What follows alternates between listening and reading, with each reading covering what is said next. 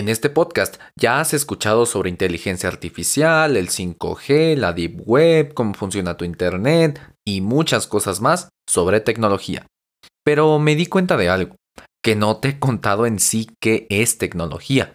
De hecho, ¿sabías que tu celular no es una tecnología, sino un conjunto de muchas tecnologías? Pues de esto hablaremos hoy en este final de primera temporada del podcast. Aquí, donde escuchas la magia que hay detrás de tu pantalla. Porque esto no es brujería, es tecnología.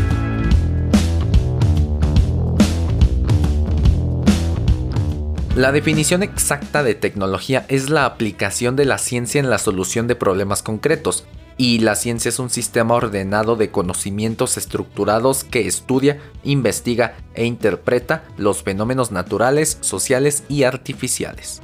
En otras palabras, la ciencia es el proceso de estudiar y descubrir cosas, la tecnología es aplicar la ciencia al mundo real. Por ejemplo, las vacunas del COVID-19 son una tecnología nueva, por así decir, por lo menos la de Pfizer y Moderna, ya que están hechas con una tecnología de ARN mensajero, que es de un pedacito del virus y no todo el virus como otras vacunas, pero la investigación de esto lleva más de 30 años. Eso es la ciencia cuando aún está en el laboratorio, y la tecnología es cuando sale de ese laboratorio para permitirnos ir a conciertos o viajar de nuevo. Pero la tecnología no solo es de unos años para acá, data de la edad de piedra, de la prehistoria, desde que éramos cazadores y recolectores. ¿Cómo? Si ahí ni libros había. Pues con la observación y la experimentación. ¿Qué te imaginas que haya pasado para que un humano se diera cuenta por primera vez que el fuego quema Supongo que cuando observaron que de un rayo, de un golpe de piedras, de la fricción, la madera o un puño de hierba se calentaban tanto que emergía una luz cálida y seguro pensaron que lo podrían replicar. Cuando pudieron replicarlo, usaron esto para ahuyentar a animales salvajes, que en ese tiempo, cuando no teníamos más armas que nuestro propio cuerpo, no éramos rivales para un león o un tigre. Cuando comenzaron a usar el fuego para ahuyentar animales, pasó de ser una ciencia de mera observación a ser tecnología. Obviamente, no sé cómo fue en realidad, nadie sabe con certeza. Se intuye esto por lo que se ha recabado de pinturas rupestres, artefactos, esqueletos, herramientas y cosas que se han encontrado. De hecho, no sé por qué se piensa que los humanos de antes eran menos capaces que nosotros. Eran tontos o muy cercanos a los monos. Incluso hay muestras de que nos hemos hecho menos capaces con el tiempo. Cito, a nivel individual, los antiguos cazadores recolectores eran las gentes más bien informadas y diestras de la historia. Existen algunas pruebas de que el tamaño del cerebro del sapiens medio se ha reducido desde la época de los cazadores recolectores, en aquella época, la supervivencia requería capacidades mentales soberbias de todos. Esto, según Yuval Noah Harari en su libro Sapiens, donde habla de la historia y evolución de la humanidad. Te lo recomiendo mucho. Y esto es relativamente cierto. Ponte a pensar, ¿qué esfuerzo físico y mental supone pedir comida por aplicaciones como Rappi o Uber Eats? Realmente ninguno. Por el contrario, hacer una lanza con piedras, descubrir por primera vez que la podrías atar a un palo, coordinar con otros humanos cómo van a atacar al animal que tienen enfrente porque pesa 10 veces más que cualquiera de ustedes y aparte estarse cuidando a toda hora porque en cualquier momento podría salir un leopardo y ahí acaba tu vida. Eso sí era estrés. La tecnología surge de la necesidad humana. Los antiguos humanos necesitaban algo más duro y filoso que sus uñas para que pudieran cortar la carne. Crearon la lanza. Hoy los humanos necesitamos algo que pueda identificar de manera automática objetos en imágenes o sentimientos en textos. Creamos la inteligencia artificial. La tecnología siempre nos ha acompañado. Prácticamente todo en nuestra vida es tecnología, no solo los aparatos electrónicos. Se le dice tecnología porque es lo más nuevo, porque es lo que se mueve más rápido en la actualidad, pero en su momento la ropa fue alta tecnología. El papel también, que data del antiguo Egipto, donde se escribía sobre papiro desde antes del año 3000 a.C. La imprenta para hacer los primeros libros y periódicos también fue tecnología. La tecnología ha hecho que podamos ganarle una pelea uno a uno a un oso. Nos ha permitido ir más rápido que un guepardo, el mamífero más rápido de la Tierra. Nos ha hecho volar más alto que cualquier ave. Y nos ha hecho llegar más lejos que cualquier ser vivo de la Tierra. No hablamos de aliens. La tecnología es una extensión de los seres humanos, incluso me atrevería a decir que su uso es parte de ser humano. Claro, la necesidad siempre ha sido un impulso para la innovación. Por ejemplo, la peste negra se estima que mató entre 75 y 200 millones de personas, equivalente al 30 o el 60% de la población de Europa. Después de esta época faltaba mucha mano de obra y como los recién nacidos tardarían mucho en crecer y los niños no eran lo suficientemente capaces, los humanos de ese entonces tuvieron que arreglárselas con muchas invenciones. Incluso las vacunas surgieron de otra pandemia.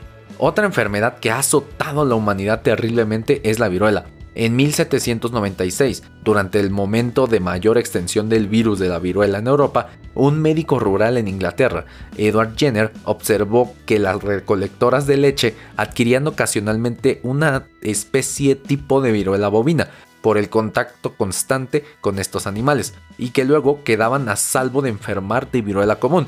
La viruela bovina era menos mortal que la viruela común. Jenner tomó viruela bovina de la mano de la granjera Sarah Nelms e inyectó este fluido en el brazo de un niño de 8 años, James Phipps. James mostró síntomas de viruela bovina. 48 días más tarde, después de que el niño se recuperó completamente de la enfermedad, el doctor Jenner le inyectó al niño infección de viruela humana, pero esta vez no mostró ningún síntoma o signo de enfermedad. La primera vacuna viene de las vacas, por eso se llama así, vacuna. Y a pesar de esto, hay evidencia que apunta incluso a la China del siglo X, es decir, como 700 u 800 años antes. Lamentablemente, otro factor que impulsa el desarrollo de nuevas tecnologías es la guerra. Muchos de los aparatos que usas actualmente son originarios o fueron creados tal cual los conocemos gracias a la guerra. El Internet comenzó siendo una red de comunicaciones de militares. El horno de microondas se descubrió por los radios de microondas del frente de batalla. Las computadoras tal cual las conocemos no serían posibles sin el trabajo de Alan Turing, que estaba a cargo del proyecto que consiguió descifrar la máquina Enigma, un aparato que usaban los alemanes en la Segunda Guerra Mundial para comunicarse de manera encriptada. Es decir, que aunque los Estados Unidos interceptaran el mensaje, no podían leerlo porque era inentendible. La máquina de Turing se cree que redujo varios años de la guerra y actualmente usamos mucha de la base que él creó en ese momento para nuestras computadoras, celulares, consolas de videojuegos y casi cualquier aparato. De hecho, la leyenda dice que el logo de Apple es un homenaje de Steve Jobs a Alan Turing. En 1952, Alan fue condenado por homosexualidad. Recuerda que lamentablemente antes era un delito y tras elegir la castración química en vez de la cárcel, fue encontrado muerto dos años después al lado de una manzana mordida envenenada con cianuro.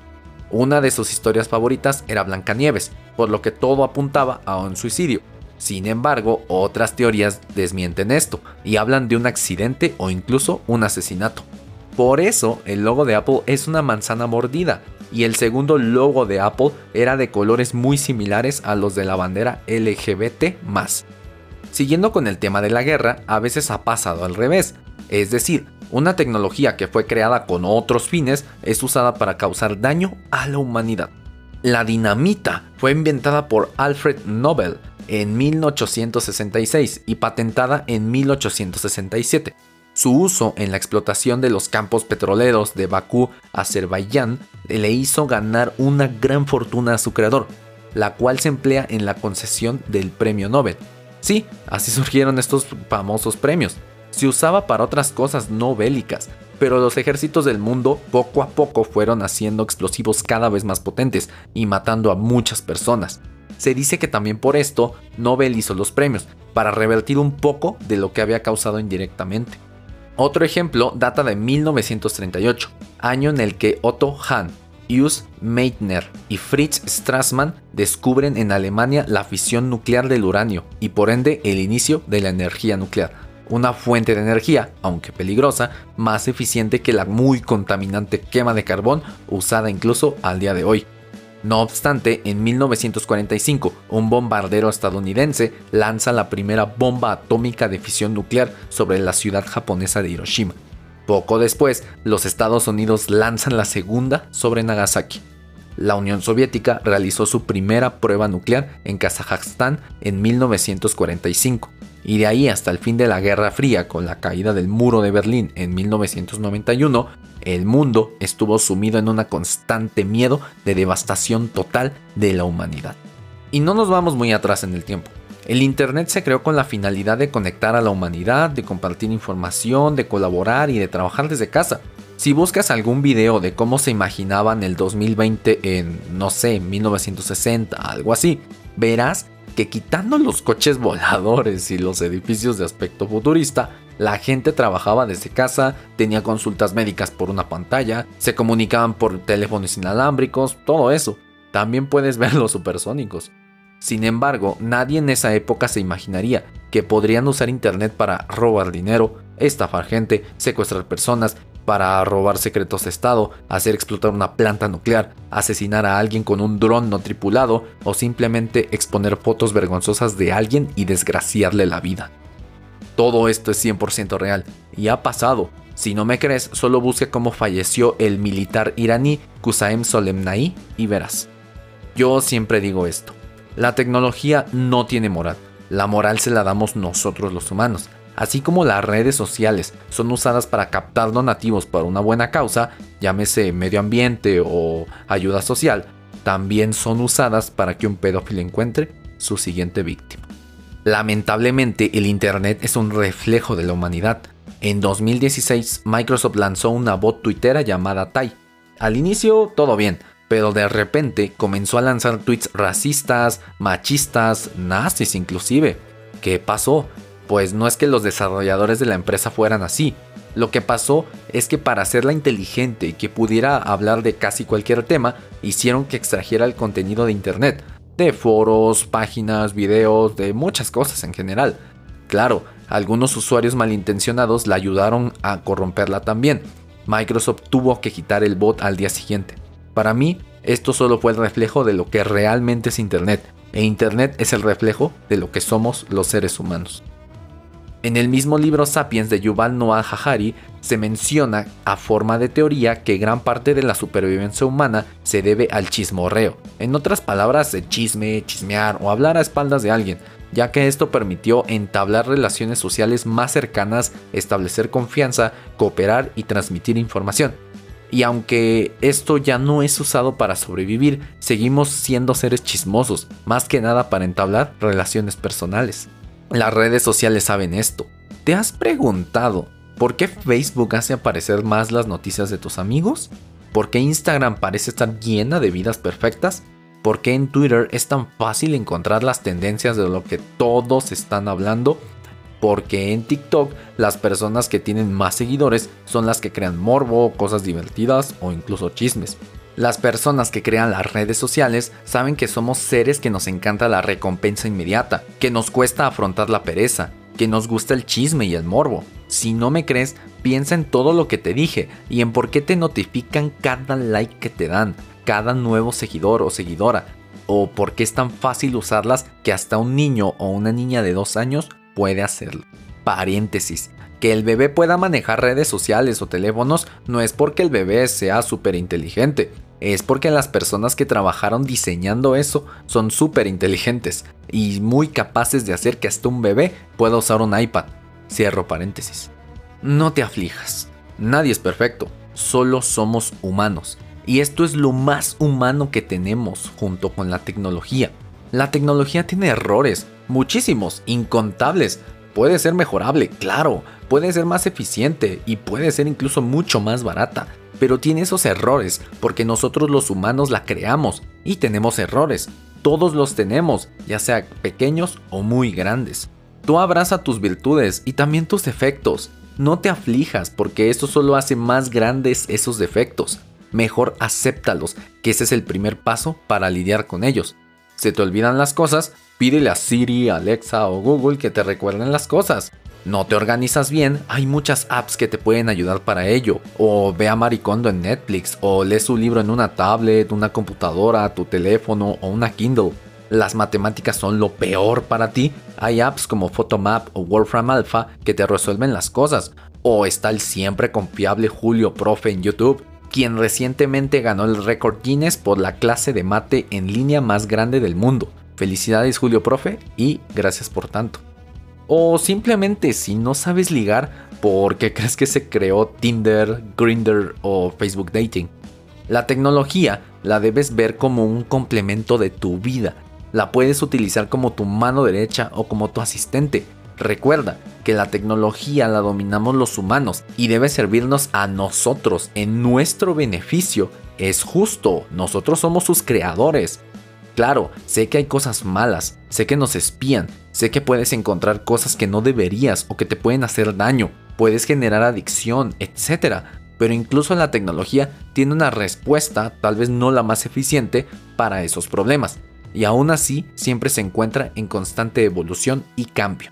La tecnología no es tan mala como todos creen. El 5G no te va a lavar el cerebro. El COVID no fue creado en un laboratorio la cámara de tu celular es mejor de lo que crees. En los servidores de Google no tienen la información aún de todo el mundo en absoluto. La inteligencia artificial no fue creada por reptilianos para quitarte tu trabajo, aunque probablemente lo hará en unos años si no comienzas a evolucionar tú. El Internet no fue creado por Illuminatis para comunicarse. No todos los bots son malos, y seguro ya tuviste contacto con uno de ellos aunque ni siquiera lo supieras. Tu bocina de Amazon o de Google no te espía en específico a ti. Mark Zuckerberg no es un reptiliano, solo no sabe manejarse entre los políticos. No tienes un agente del FBI observándote a cada momento. Tu vida es demasiado aburrida para ellos. Los procesadores son de las mejores cosas que pudo crear la humanidad. Tu celular no tiene un chip espía oculto en la batería o algo así. Android tampoco es un nido de virus y iOS es un muy buen sistema operativo. Las aplicaciones no saben todo de ti. Quisieran hacerlo, pero es difícil. Muchas de las conspiraciones en Internet son falsas. La Navidad también tiene su lado bueno y digital fuera del consumismo. Aunque no lo creas, los gobiernos medio disque intentan protegerte de las grandes empresas de tecnología. También puedes usar la tecnología para cumplir todas tus metas. La Deep Web no es el nido de ratas que todos creen y Cualquier tecnología suficientemente avanzada es indistinguible de la magia, según Arthur C. Clarke. ¿No me crees? Tengo ya 20 episodios demostrándote cada uno de estos puntos que te acabo de decir, los cuales componen la primera temporada de este podcast. Yo me encontraba con muchas dudas y medio perdido en qué hacer. Ya tengo mucho camino recorrido, pero debido a una oportunidad que me apareció el año pasado, el programa de innovación virtual, me di cuenta de que la educación, enseñar y explicar cosas es lo mío y que al parecer siempre ha sido lo mío, solo que no lo veía. El podcast nació por mi necesidad de seguirte explicando cosas, pero de una manera muy sencilla, coloquial y que desmitificara todo lo que rodea la tecnología. La verdad no tenía expectativa alguna, no pensé que fuera a tener este impacto, y más estos últimos días. De hecho casi me rindo, y debido a mi novia, que me empujó a que no me rindiera, fue que seguí. A ella le agradezco y amo infinitamente. Gracias también a todas las personas que han creído en mí por lo menos una vez y también a las que no, porque eso también me ha ayudado. Gracias a mis colegas de la tecnología, del desarrollo, de las comunidades, del mundo del emprendimiento y demás, que me inspiran a ser mejor. Aquí acaba la primera temporada de este podcast. Mañana viernes 29 de enero, claro depende de cuándo escuches esto, sale un capítulo muy especial sobre una parte muy importante de la tecnología. Regresaré con todo el jueves 11 de marzo, con cambios, mejor contenido y cosas interesantes sobre el mundo de la tecnología. Esta primera temporada fue para que yo experimentara, fue para que yo aprendiera cómo hacer un programa y pues también la regara. La siguiente ahora sí va en serio. Te agradezco infinitamente por apoyarme, seguirme, escuchar y compartir este contenido. Te agradezco por darme el voto de confianza y por mostrar interés en la tecnología. Gracias a ti, persona que me está escuchando. No sé quién eres, pero sé que en este momento nos está uniendo algo, Internet y la tecnología. Gracias por todo. Recuerda que la tecnología no es mala. Recuerda que regreso el 11 de marzo y recuerda que esto no es brujería, es tecnología.